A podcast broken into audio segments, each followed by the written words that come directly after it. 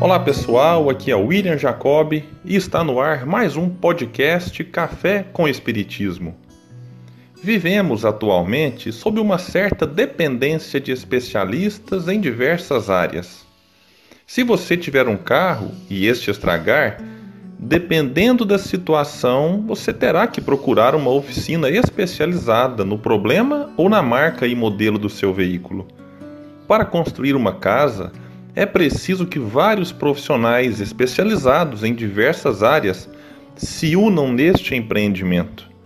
Quando adoecemos, logo procuramos algum especialista que se dedicou a estudar e tratar casos semelhantes aos que apresentamos.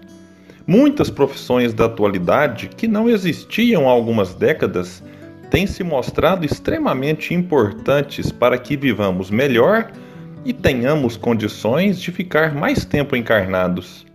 Isso é muito bom e ocorre graças ao progresso intelectual do homem. Mas, apesar de todos os avanços, nada foi e nem será capaz de deter a morte.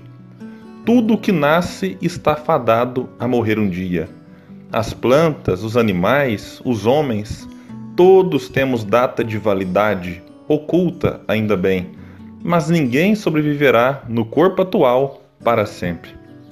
A imortalidade da alma, defendida por todas as religiões, apesar das diferenças e dos erros de interpretação, é fato.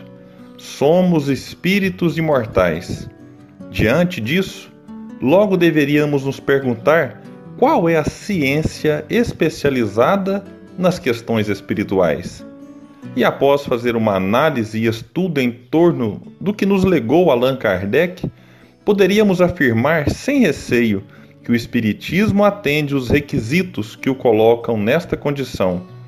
Pode parecer muita presunção, mas a doutrina espírita veio nos informar e comprovar, através dos fatos estudados, que a alma sobrevive a tudo, prosseguindo sua marcha ascensional rumo à perfeição num constante ir e vir.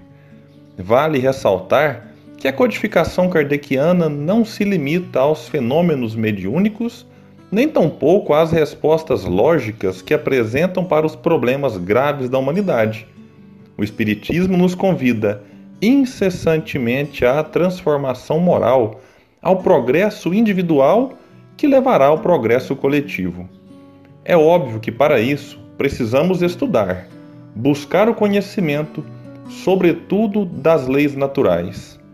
Estudar a doutrina de maneira séria e aprofundada é um compromisso, um dever que deveríamos assumir com mais responsabilidade, até porque não se faz aquilo que não se sabe, e as reflexões que nascem a partir da leitura de obras confiáveis nos auxiliam a vencer hábitos seculares, prazerosos no primeiro momento, mas que quase sempre comprometem a nossa felicidade futura.